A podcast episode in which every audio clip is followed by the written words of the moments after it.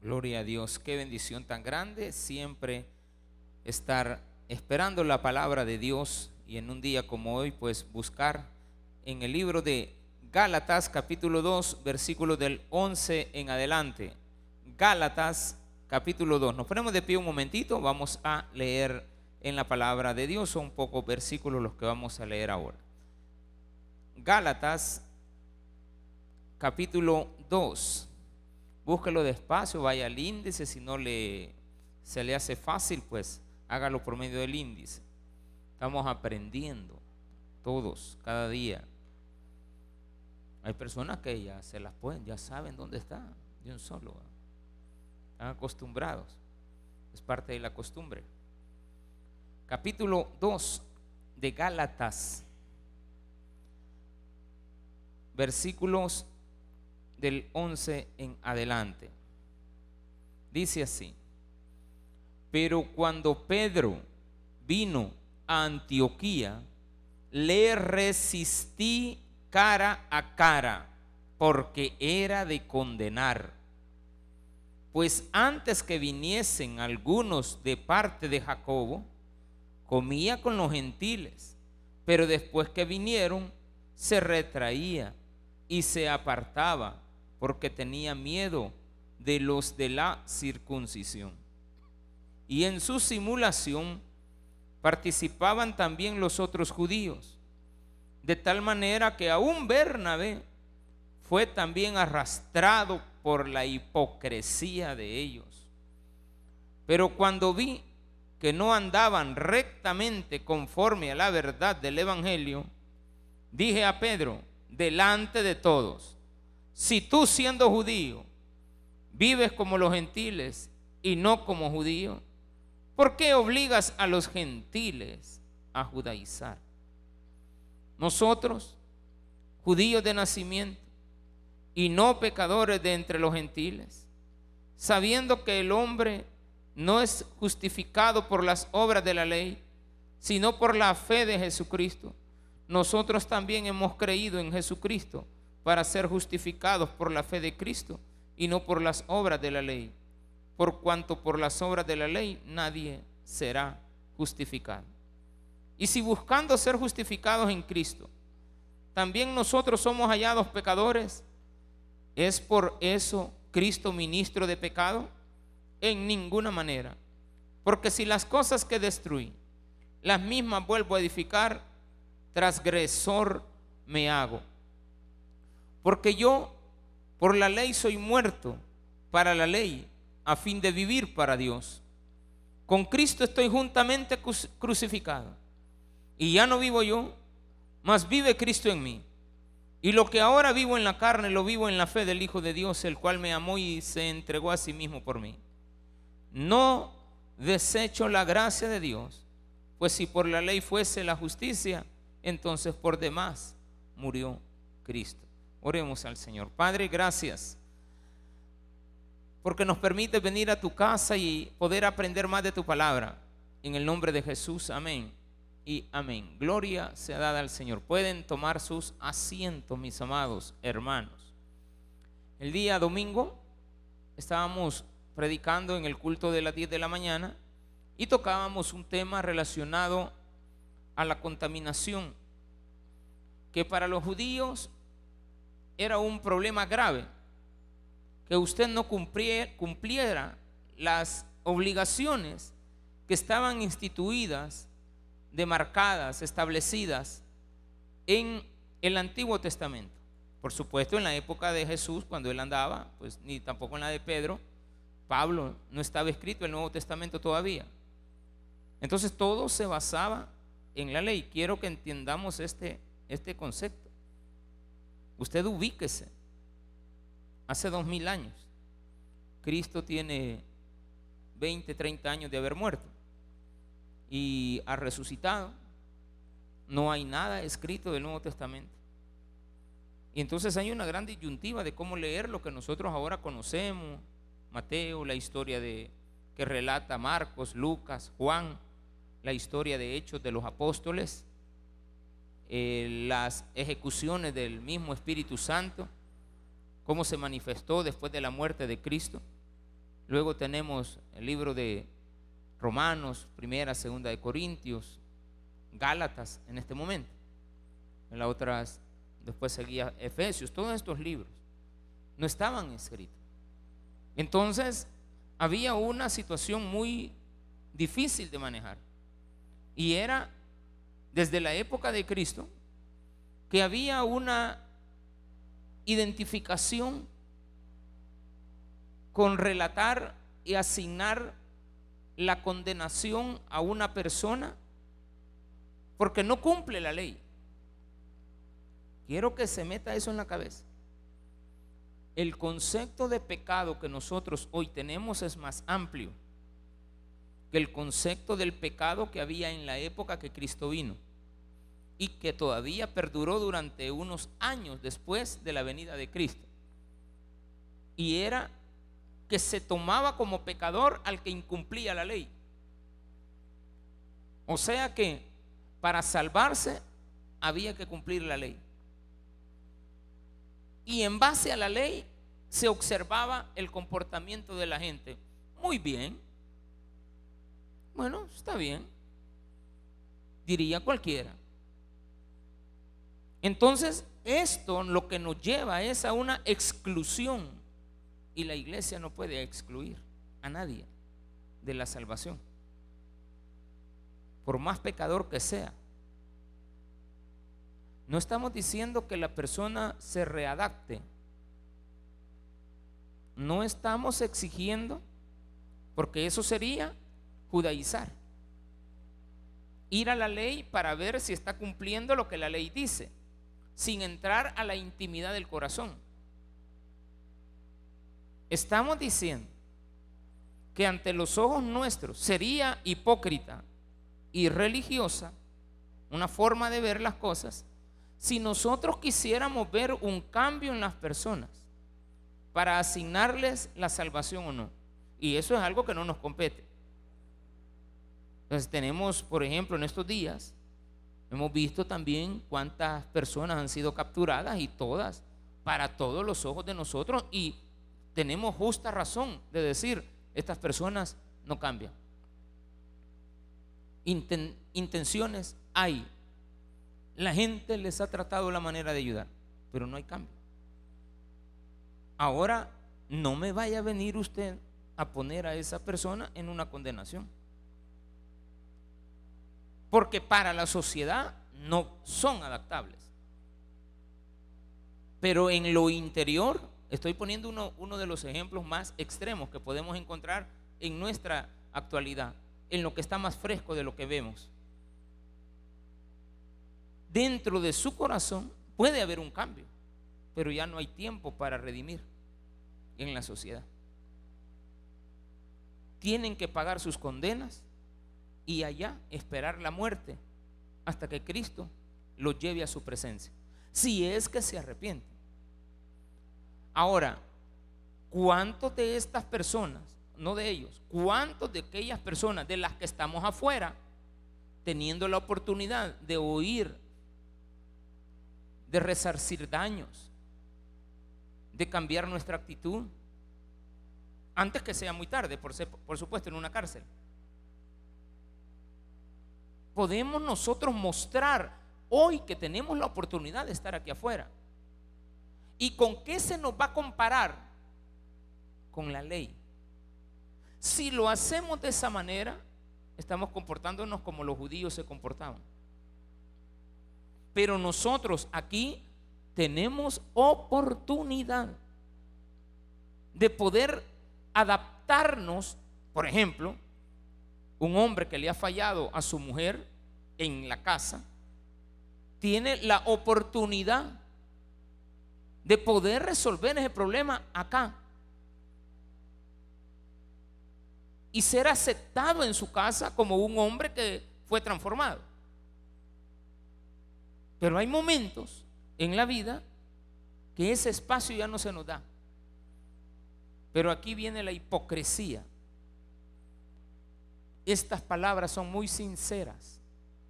Y eso es lo bueno de la Biblia la Biblia tiene una cualidad en su palabra.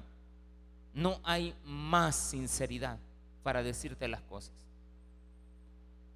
Porque dice Pedro, dice Pablo, que cuando Pedro vino a Antioquía, visitó Antioquía, no estaba en Jerusalén, sino que fue a Antioquía. E ir a Antioquía es como decir esto. Pedro vivía en Jerusalén y vino a Popa. Va. Cuando Pedro vino a Popa, lo enfrenté cara a cara. Dice Pablo. Le hablé cara a cara y lo resistí, lo confronté. Ay, nosotros tenemos temor de confrontar a un pastor, de confrontar a una persona. Y por no quererlas confrontar, estamos aguantando cosas en la iglesia que son reprochables, que no son cosas que agradan, que son cosas que denigran. La iglesia tiene que darse cuenta que si nosotros somos tolerables al pecado, la sociedad observará nuestro comportamiento y tendrá los argumentos necesarios para decir que la iglesia no sirve. ¿Por qué? Porque estamos viendo la iglesia religiosamente y la religión no salva. Ni cambia tampoco a nadie. Por más que querramos. Eh, todo esto lo tocamos el domingo del problema de que los judíos decían, bueno, los sacerdotes decían a Jesús, mira, tus discípulos no se lavan las manos para comer. Y ellos lo relacionaban a la ley. Todos los pecados estaban registrados en la ley. Entonces la gente, cualquier falla, iba a verla a la ley. Entonces, si usted estaba sentado a la par de una mesa de alguien que estaba, era inmundo para ellos, todas las cosas que tocaba eran inmundas. Y si usted tocaba lo inmundo, usted también se hacía inmundo. ¿Y cuál era el objetivo de estos religiosos? Decirle a Jesús, no te mereces entrar al templo. El día que entre lo vas a profanar. Y entonces, hermano, ¿cuándo le vamos a dar espacio a los pecadores? Y si así fuera, ¿habría alguno de nosotros que pueda tirar la primera piedra y decir, yo estoy limpio de pecado para estar en este lugar, comenzando por el que les predica? No. Entonces, ¿de qué se trata esto? Estamos diciendo que la gente contaminada no puede estar con los pecadores. Entonces le dice Pedro, eh, Pablo a Pedro, pues antes que viniera, y hace un argumento, lo confronté porque era de condenar. Lo que Pedro hacía no era lo correcto. Pedro estaba comportándose como lo hacían los sacerdotes que observaban la ley para determinar el pecado en los demás. A pesar de que Pedro ya tenía en su estatus en su currículum el hecho de ser un representante digno para predicar y llevarle la palabra de esperanza al pueblo judío. Pero de ahí no salían. Pedro había sido asignado a ellos y Pablo había entendido por el llamado de Dios en su vida que a él le correspondía predicarle a los gentiles. A usted y a mí, por decirlo de esa manera. Para Pedro jamás nos hubiera venido la palabra de Dios. Hasta que un día Pablo lo confronta. Le dice Pablo, Pedro, Pablo a Pedro, Pedro, el Evangelio es más de lo que tú predicas. El Evangelio no es tu punto de vista. Dios nos ha asignado una tarea muy grande. Tú eres un judío y estás capacitado para llevar a tu pueblo sacarlo de esa ignorancia que están viendo todos los pecados en base a la ley. Tú eres capaz porque amaste a nuestro Señor, porque tú viviste con Él, conviviste, sabe de Él. Tú, Jacobo, los apóstoles, todos, la gente que vivió con Él en esa época, Pues Pedro pues tuvo ese privilegio y lo viste resucitado. Dice Pablo, yo no lo vi resucitado, tú sí. Porque Pablo nunca vio a Jesús resucitado. Y es el que más palabras nos ha dado. No convivió con Jesús. Y habla con una autoridad como que lo conoció, como que vivió con él para él vivir, para eh, todo. Imagínense lo que dice al final en ese último versículo que tanto a veces se ocupa, pero no, la gente no sabe cuál es el contexto. Con Cristo estoy juntamente crucificado y ya no vivo yo, más Cristo vive en mí. Y lo que ahora vivo en la carne lo vivo en la fe del Hijo de Dios, el cual me amó y se entregó a sí mismo por mí. Es más, hay personas que si usted no se aprende esto de memoria, usted no tiene la salvación. Hay personas religiosas.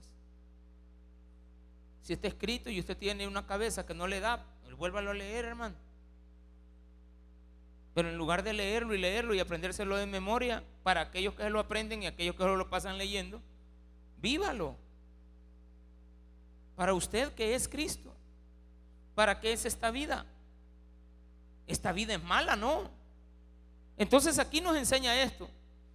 Pues antes que viniesen algunos de parte de Jacobo, Jacobo el hermano de Jesús, Santiago, o Jacob, habían llegado de parte de él. Y antes de que eso sucediese, Pedro estaba bien. Pero media vez lo vieron los judíos. Él vio a los judíos que llegaron. El comportamiento de muchos cristianos cambia cuando vemos al pastor, al líder. Si estamos en lo oscurito, sálvese quien pueda. Si aquí nadie nos ve, mi niña, a saber qué más va a pasar. Pero si lo ve alguien, claro, no hay que hacer lo malo. Entonces aquí dice, yo quiero que usted entienda cuál era el, el meollo de este problema. Pedro estaba en Antioquía, pero cuando Pedro vio venir a unos hermanos de Jerusalén, cambió la actitud. Porque antes de que llegaran, se reunía con los gentiles que ya habían aceptado a Cristo. Pero Pedro, al ver llegar a los de Jerusalén enviados por Jacobo, empezó a tener una actitud como que nosotros somos superiores a ustedes. Nosotros somos el pueblo de Dios, nación santa pueblo escogido por Dios. Nosotros fuimos los primeros. La palabra de Dios le ha llegado a los gentiles así por misericordia. Pero nosotros, los circuncidados, ustedes no son circuncidados. Tú no puedes servir porque no eres bautizado. Claro que hay que servir y hay que bautizarse. Hermanito, usted para limpiar la silla del templo necesita tener cuatro años de un estudio bíblico para poder agarrar una escoba y barrer en el templo. Religiosos, religiosos que dañan. Los teníamos antes, los tenemos hoy todavía. Gente que le dice al otro que no es Usted, usted no es digno de entrar al templo. Porque usted está sucio. Porque usted es un pecador. ¿Y en qué basamos para decirnos que la gente es pecadora? ¿En qué nos basamos? Tenemos un libro que nos dice esto es pecado, esto es pecado, esto es pecado, esto no es pecado, esto sí es pecado, esto es pecadito, esto es mentirita, esto es mentirota. Entonces dice Pablo, no sean hipócritas. Pablo le dice a Pedro, no seas hipócrita. Lo confronté cara a cara.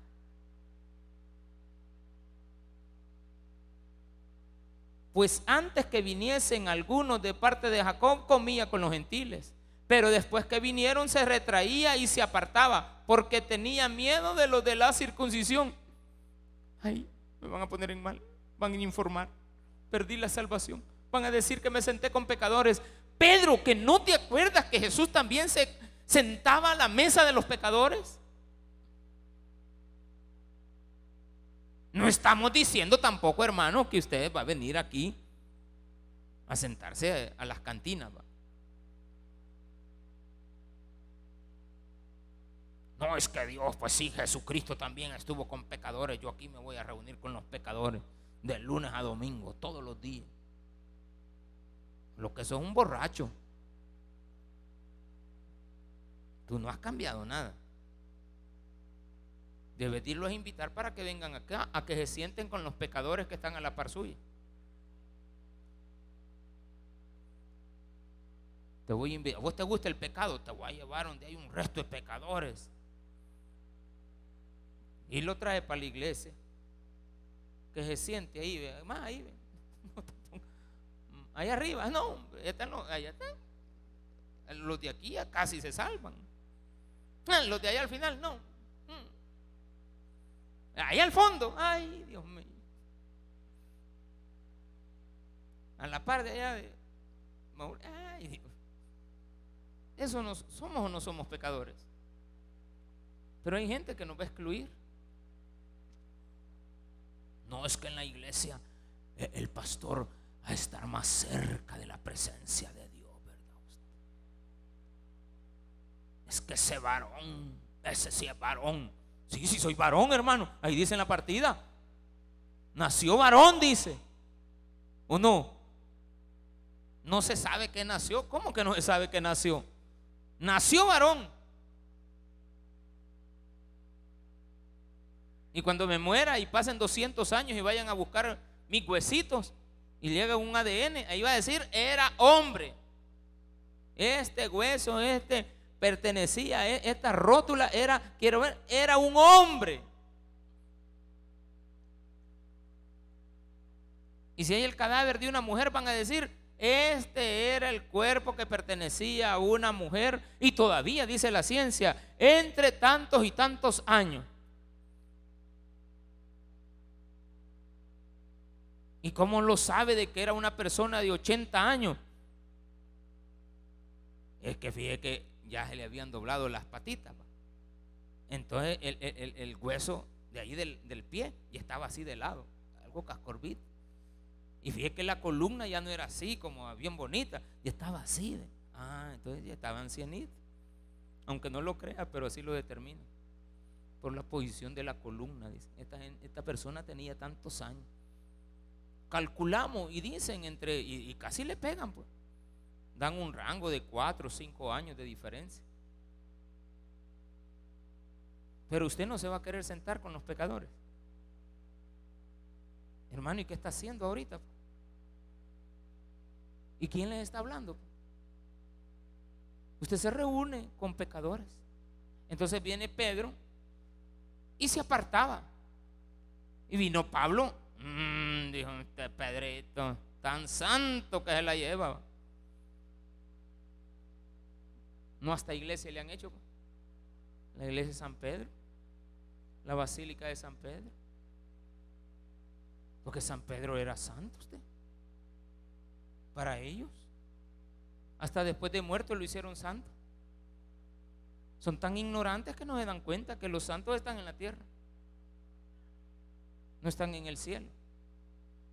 Ese tipo de ignorancia es tan grande que todavía usted lo tiene sometido a un sistema religioso que excluye, porque el que no hace eso está excluido.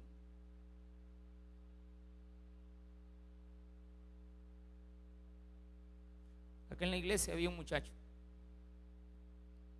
venía cotidianamente. Dejó de venir y de repente un día ahí en la esquina, día Viernes Santo, lo veo que estaba haciendo un su dibujo con sal y a mí me gustan las alfombras, ver las alfombras de Semana Santa. Me encanta, veo el arte y todo, qué bonito les queda. Qué, bonito, cómo trabajan. Ah, pues el hermanito estaba ahí de repente, cuando lo volteo a ver, Y lo peor era que era de aquí. Ay, Dios mío, ¿cómo fallamos los pastores? Porque da vergüenza. No lo que él hizo, lo que nosotros no pudimos hacer. Eso implica, eso implica que la iglesia no puede cambiar a nadie. No podemos, hermano. Es que ahí en la iglesia vas a cambiar. No, no cambia. Traigamos a todos los que están detenidos en las cárceles ahorita y metámoslos a una iglesia. Démosle dinero para que aprendan un oficio de panadería. Así como aquel muchacho que había aprendido a hacer quesadillas. Para aprender a hacer quesadillas no se necesita ver el internet, se necesita a una abuelita que le explique a uno cómo se hace. Porque esas son cosas de fachada. Para engañarte de que has cambiado. Y tu mamá te la cree. Tu familia te la cree. Tu congregación te la cree. Pero Dios no te lo cree. Entonces no se puede. Usted quiere ver cambios en la iglesia.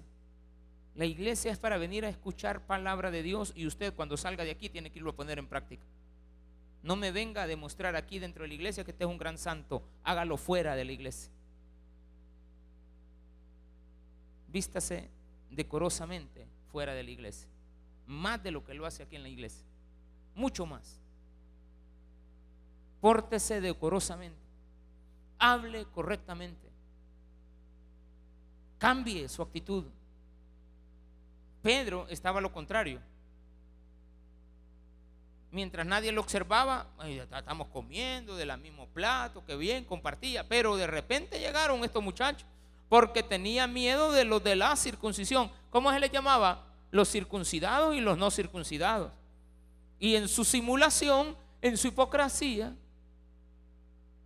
Voy a cambiar la palabra. En su simulación, es decir, entre paréntesis, hipócrita, participaban también los otros judíos. De repente los otros que venían, si andaban en Antioquía y querían ir a comer, no tenían que ir a un lugar donde tenían que adquirir alimentos de personas que eran inconversas, pues. O en el mercado común. Entonces dice, de tal manera que a un Bernabé esto le causó dolor en la vida a Pablo, porque dijo, no hombre, hasta Bernabé se me perdió. Duele cuando uno ve a un cristiano que se ha congregado con nosotros. Duele verlo perdido. Le voy a confesar esto. Un gran dolor sentí al ver capturado a un pastor. A mí me dio dolor, a mí, por él. Pero jamás le voy a llamar y le voy a decir, mira, estoy con vos. No, cada quien que pague sus consecuencias. Si es verdad, pues tiene que pagar. Y si es mentira, pues Dios lo va a proteger. Pero a mí me causó dolor. A mí, a mí, yo me sentí triste. ¿Por qué? Porque trabajé con él en la misma iglesia. O sea, trabajamos juntos. O sea, a mí me dolió. Como no se imagina nadie. Muchos me han dicho a mí, oh, que mira, que... Sí, pero vos lo conociste. Sí, pues no te puedo decir nada de él. ¿Y vos qué pensás? No pienso nada. Me duele nada más. Pero me lo trago yo, va. No, no sé. Pero allá en mi interior, qué dolor. Claro, impotente, mudo. ¿Qué puedo hacer? Nada. ¿Le voy a lanzar piedras? No. No puedo eso. Eso no lo puedo hacer. Pero no puedo decir que las autoridades están equivocadas. Nunca. Por eso es que muchas veces usted hace cosas y después le salen las autoridades diciendo, no, ustedes dicen que esta captura es injusta, pero el muchacho no solamente hacía esto, aquí está en otras actividades que también andaba haciendo. A esa mamá le ha de haber dolido saber esa verdad. Le ha de haber dolido.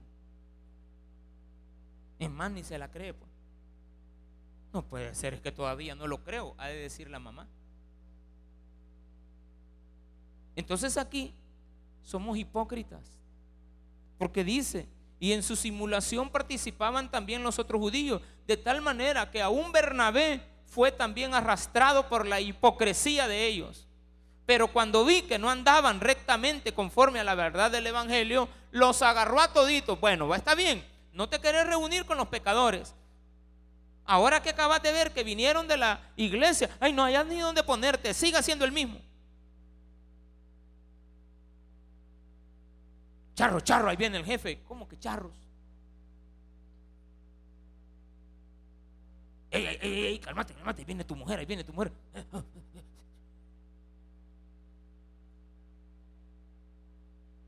Literalmente le voy a poner otro ejemplo. Lo siento mucho por la quemada que se pegó un hermano aquí en la mano con un cigarro. Lo siento mucho ahí en la entrada.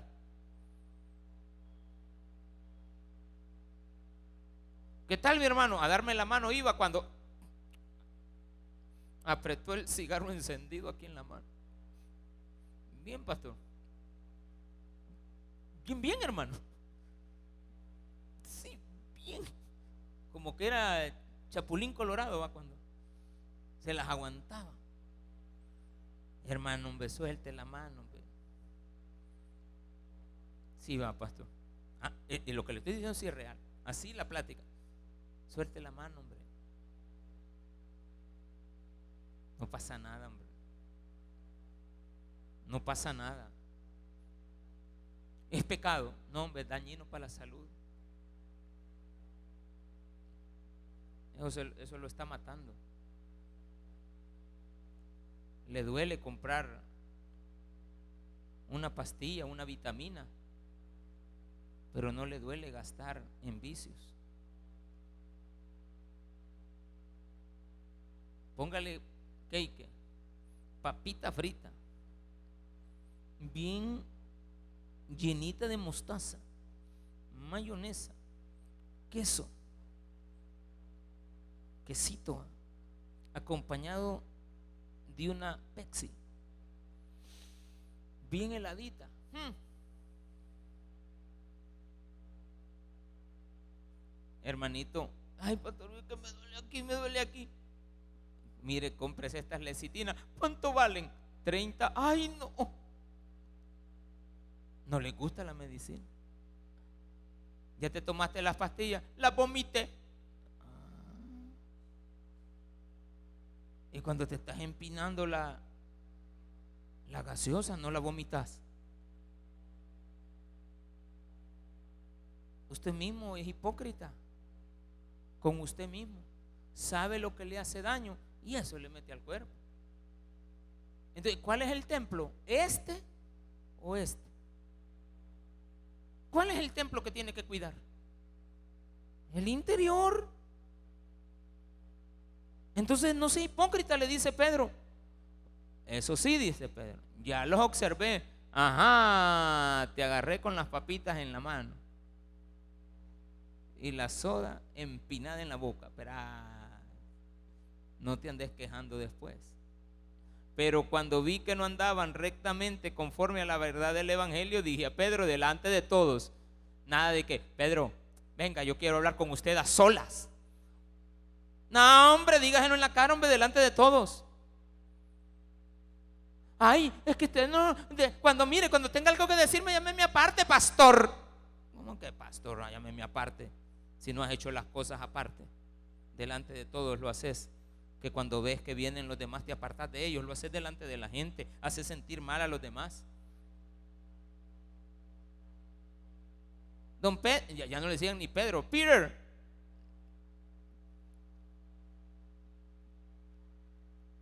Don Pedrito, venga a sentarse. Como que no los conocí, hermano. Mire, aquí le dejamos a usted también un par de pupusas. ¿Y qué almorzó ahora, pastor? Tres pupusas ahorita.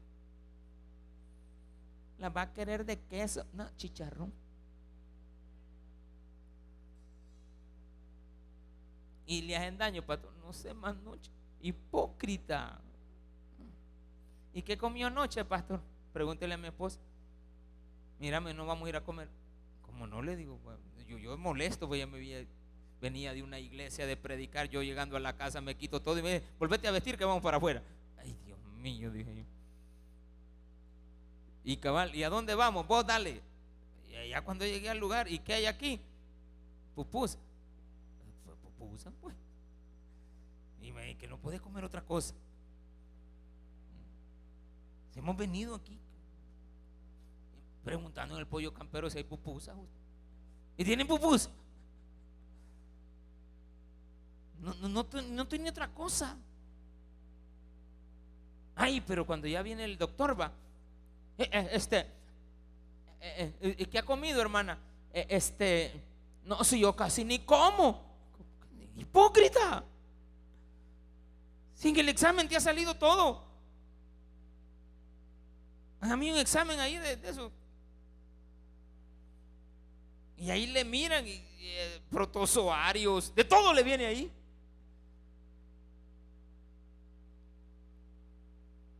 ¿Sí o no? Dice que no, yo no, yo no he comido eso. ¿Cómo llegó ahí? ¿Cómo llegó ahí? Todos. Dice entonces, pero cuando vi que no caminaban conforme a la verdad del Evangelio, dije a Pedro delante de todos, si tú siendo judío vives como los gentiles y no como judío, vives como los gentiles. Decís que sos judío, decís que sos cristiano, pero estás viviendo como el mundo. Entonces, ¿por qué obligas a los gentiles a hacer lo que tu religión dice?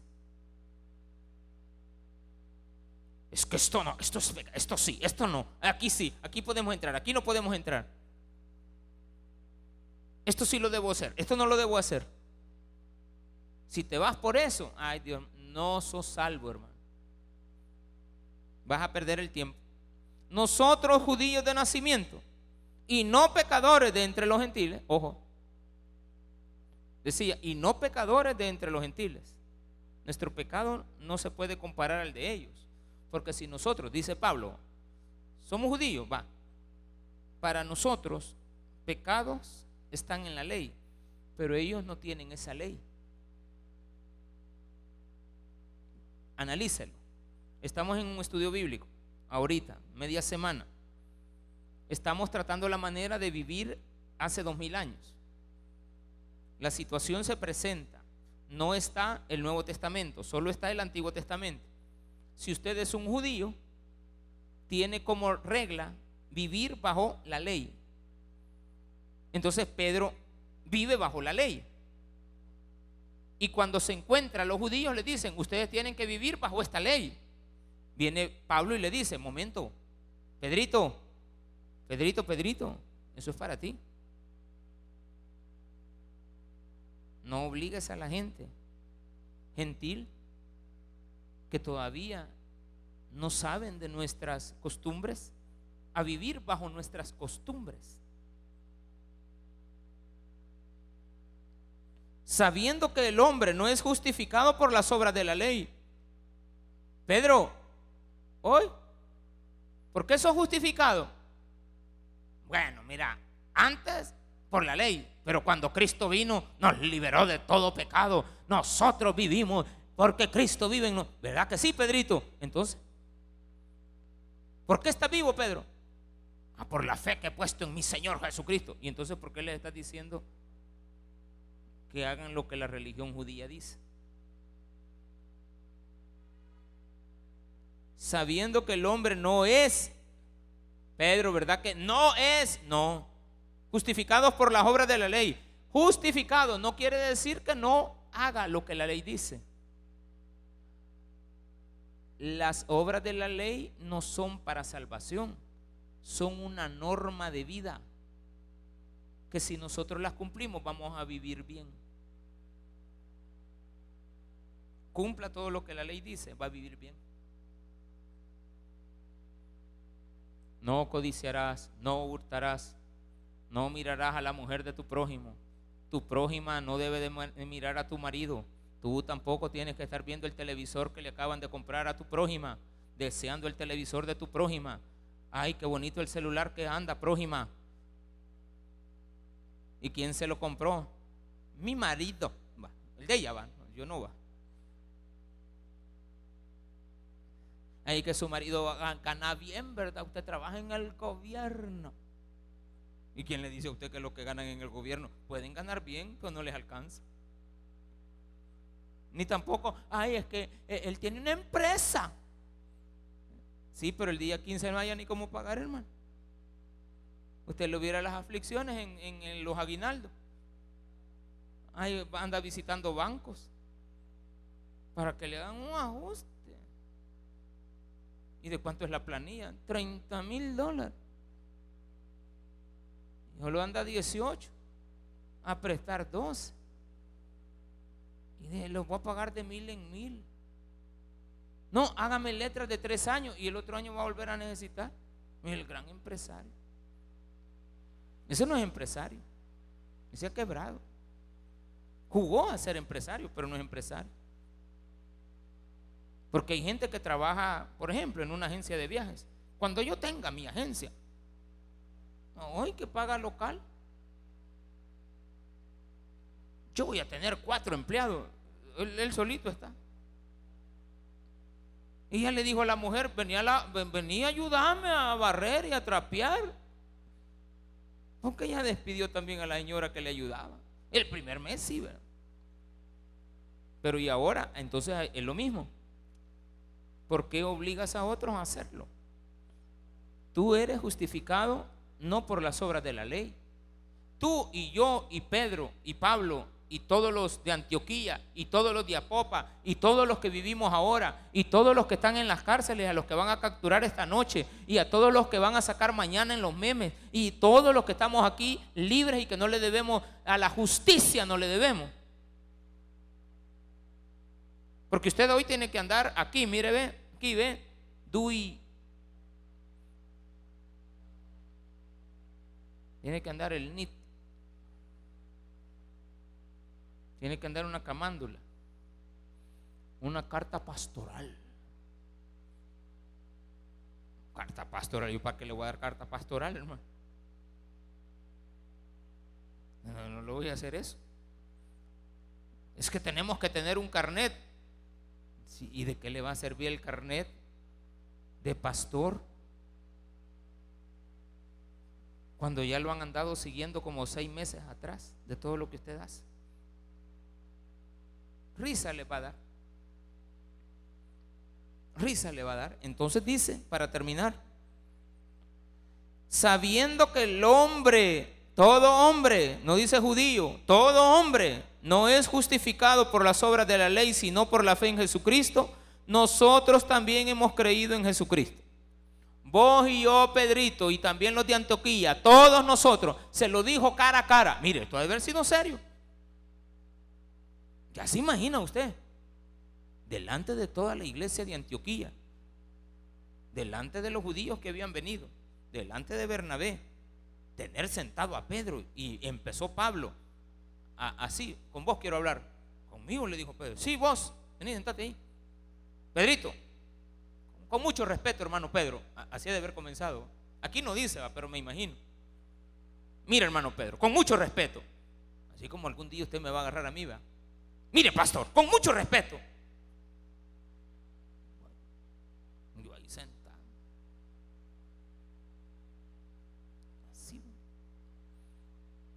Usted aquí tiene preferidos, pastor. Yo. Yo preferido. Sí, es que solo a él le dice que vaya a lavar los trastos. A mí nunca me ha dicho. Pues sí, si nunca estás cuando te digo que los lavemos, al corriendo. Solo a él le dice. Yo, quisiera que si vinieran. Déjeme a mí lavar los trastos, pastor. Dígame a mí que yo los quiero lavar. Pastor, deme la escoba para barrer. Porque a todos los que están cerca, pregúnteles a qué los mandamos. Esos son los preferidos, los que sacan la basura, los que barren en la calle, esos son los preferidos. Ya si el pastor fuera a la lista de ofrendantes, va. Este, em, ¿quién, ¿quién, fue el que más puso? Este, ajá, este apellido, hay que ver quién es para invitarlo y nombrarlo aquí hermanito fulano de tal, Juan Pérez, por haber sido el mejor diezmador. Pues sí, mi hermano, si, si gana bien. ¿Y qué, ¿Y qué tal la ancianita que, gana tres pesos al día? ¿Y cuánto pone? Treinta. Allá, que en la última fila la ponen allá, al final está la 30 centavos. 30. Así hay pastores. Eh, ¿Qué tal si me agarraran así? Usted solamente con los más pudientes. ¿Alguna vez me he sentado con algún pudiente de esta iglesia? No. A ver, ¿por qué estamos trabajando? Vamos para las misiones y nos sentamos ahí a medio camino a comer. ¿Y qué hacen cuando van a las misiones? ¿Dónde comen? Pastor, ¿dónde comen? Cuando ustedes van así de viaje. ¿Cuál viaje usted? Pues sí, que como cuando eso que usted va a las misiones es como un paseo, va, pastor. Ay, yo quiero ir a Honduras. Honduras. Hermanitas, a regalar confla y vamos. Ay, no podemos destapar una cajita, pastor. Y pues sí, así con leche. No, mi hermano, usted allá cuando llegue a San Salvador tiene para comprar. Los niños no. Pues sí, pastor, ¿dónde comen? ¿En cuál es el restaurante? Antes de llegar a una parada de buses, pasamos comprando queso y tortillas y nos sentamos en la orilla de la calle. Ay, pero ahí llevamos pollito campero para los niños. No podemos sacar una cajita y la. Pues sí, ¿verdad? No. Ay, qué grosera la hermana. Yo pero no vuelvo a ir a las misiones. Ay, querido. Pastor, ¿y cuál es el hotel donde nos vamos a quedar? Mire, si usted quiere 10 estrellas, 20 estrellas, si quiere voltear a ver para el techo, y como 50 estrellas. Ay, que usted me había dicho que era de 5 estrellas. No, sí bastante, hermana. Uno tiene que voltear a ver y cuéntelas. Allá mire que siete cabritas, mire, constelación. Allá está, mire, una, dos, tres, cuatro. ¿A que sí están? Va? Cuatro así y tres así para los lados no las cabritas. Y siempre las andamos buscando. Eso es hipocresía. Querer exigir. Me imagino a Pedrito ahí. Pero fíjate que no se sintió mal. Pedro después dijo, respetemos al hermano Pablo. El hermano Pablo sabe bastante de cosas que nosotros no ponemos en práctica. Y si buscando ser justificados en Cristo también nosotros somos hallados pecadores, cuando nosotros empecemos a buscar si no cumplimos los requisitos, ¿saben cómo nos van a encontrar? Pecador. ¿Es por eso? ¿Es por eso Cristo ministro de pecado? No, Él no es ministro de pecado. Habla al pecador. Porque si las cosas que destruí, las mismas vuelvo a edificar, transgresor me hago. Hago y deshago, sos transgresor.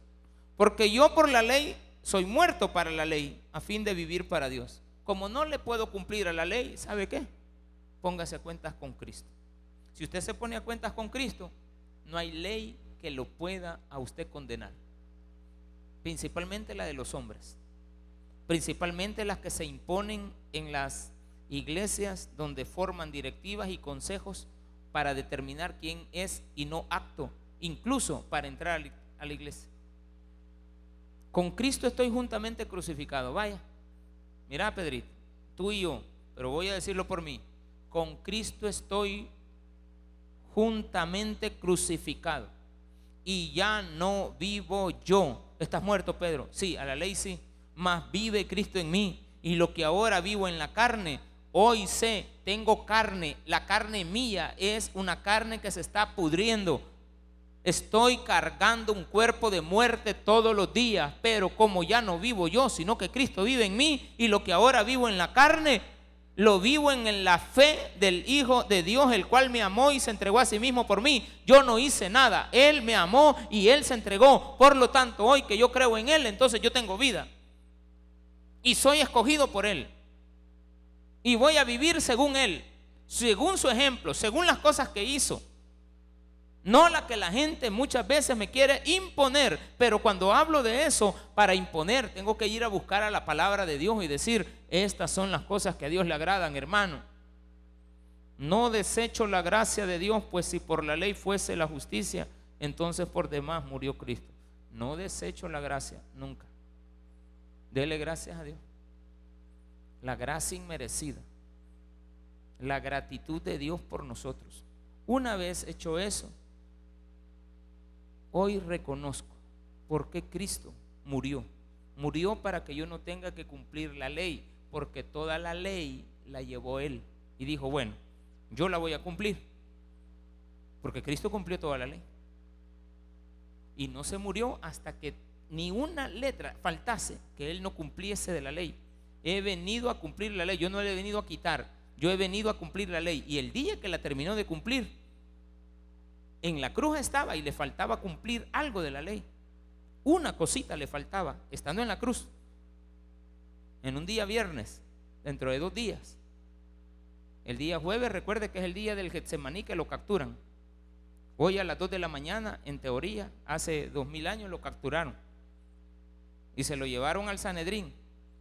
Y todo este día, desde las dos de la mañana hasta esta hora, lo han pasado golpeando a Jesús. Y falta todavía porque no lo van a dejar dormir. A las 6 de la mañana le van a decir que va a ir a un, juicio y lo van a condenar. Y a las 9 de la mañana, desde las 6 de la mañana o 7 de la mañana a las 9 de la mañana va a ir cargando una cruz, más o menos por 800 metros de distancia. Una pesada cruz. Y se la van a poner, la van a poner en el Gólgota y ahí lo van a crucificar a las 12 del mediodía. Y a las 3 de la tarde va a morir, del día viernes. ¿Para qué, pastor? Para que toda la ley se cumpla en él. Entonces, cuando yo recibo a Cristo, esas pupusas, esa Pepsi que le dije de Dios, que es pecado. Sabrosa es, Más bien heladita, hasta aquí se siente, hermano. Pues sí, pero te hace daño. Viene Cristo y dice, te perdono, amigo. No te está, perdonando para que te eches otra, ¿va? no. Te perdono.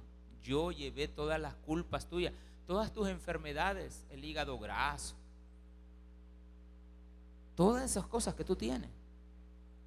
Yo las voy a llevar aquí para que no te vayas a preocupar por las enfermedades. Es que me voy a morir. Pues sí, mi hijo, yo llevé todas las enfermedades. De veras, Señor. Ah, pues ya no me aflijo por las enfermedades. No, pero sí tenés que cumplir la dieta y lo que el médico te diga. A la hora establecida. Yo para eso le di a él el conocimiento, no, se lo he dado a, no te lo he dado a vos. Se lo di al médico. Para que el médico analice. Hay médicos que engañan, hay médicos que son honestos. Y a veces usted que no quiere hacer caso. Le dijeron siete días y usted a los tres días ya quería que ya no tener nada a mí no me cayó bien eso. Nunca no le cayó bien eso. ¿Por qué no hizo la dieta? Cristo murió por ti. Si tú lo aceptas a Él, no tienes que vivir bajo la ley. Tienes que cumplir para vivir bien. Pero a ti lo que te salva es la fe en Jesucristo. Acéptelo en un día como hoy. Démele un fuerte aplauso a nuestro Señor. Padre, gracias te damos